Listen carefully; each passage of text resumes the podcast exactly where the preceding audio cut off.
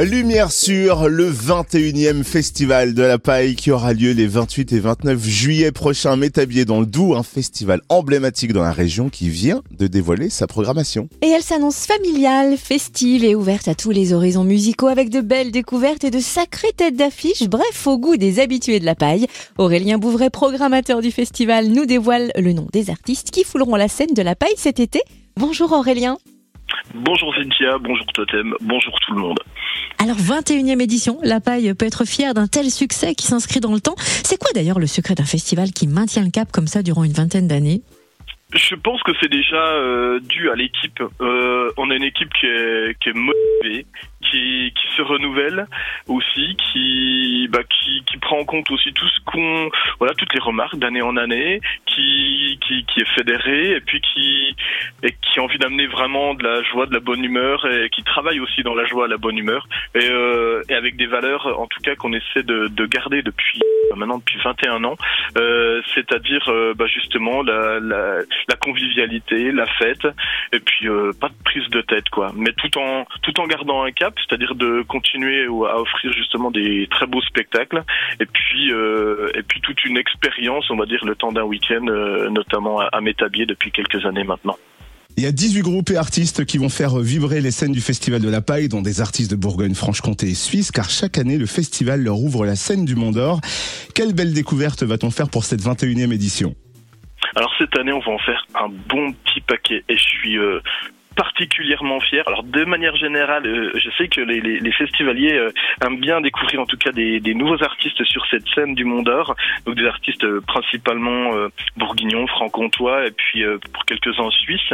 Mais cette année, je crois qu'il y a encore un cap un petit peu au-dessus, notamment avec Bluetown Stampers par exemple, du Rocksteady. On a aussi les, les franco-suisses des Fils du Facteur, c'est de la chanson chanson festive. On a le euh, la chance de recevoir catégorique. Elle est suisse et euh, c'est du, du hip-hop, euh, hip-hop reggae. Là, je pense que ça va franchement, mais franchement tout retourner sur sur la petite scène. Et puis évidemment du rock avec Blend of Stone de, de Besançon, avec les Jack and the Bird de Fisherman aussi de Besançon et un giga coup de cœur en métal, enfin en trap métal. Donc ça c'est un style un petit peu particulier pour terminer le vendredi. Ça s'appelle Pogo. voilà avec des musiciens de Et puis de Tetra donc qui se qui font un projet euh, en duo et ça c'est juste à venir découvrir, ça va être franchement de la tuerie. Et puis évidemment, on a aussi l'urbain avec euh, euh, Pierre-Hugues José de, de Vesoul et puis Chilou en hip-hop musique urbaine. Alors évidemment, il y a aussi des têtes d'affiche qui là encore balayent aussi des chants musicaux variés. Quels seront les invités de renom sur ce 21e Festival de la Paille?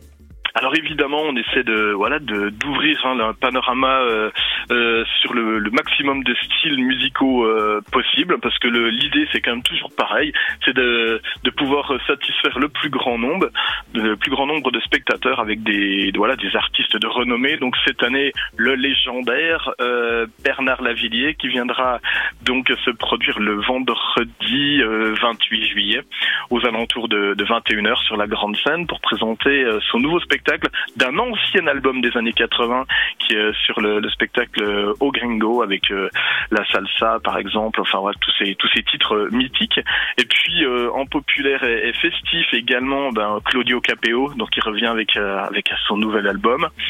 Et, et puis à côté de tout cela, bah, évidemment d'autres découvertes, d'autres d'autres têtes d'affiche comme 47 Terres, comme Dubbing qui était déjà venu au Festival de la Paille puis qui avait été énormément plébiscité. Euh, une découverte en électro, enfin bien montante qui s'appelle Fakir. Et euh, pour commencer les chaque journée, donc Kokomo, ça c'est du rock 70s, euh, bien péchu, ça c'est franchement un très très gros coup de cœur que, que je vous invite vraiment à venir découvrir le vendredi en ouverture de la grande scène. Et puis valeur montante également de la, scène française, Suzanne en ouverture du, samedi. et puis et puis on termine avec un des maîtres de l'électro le samedi soir, Vitalik, évidemment, à venir découvrir euh, au pied du Mont d'Or. Et comment vous faites la sélection des artistes chaque année? Quels critères entrent en ligne de compte?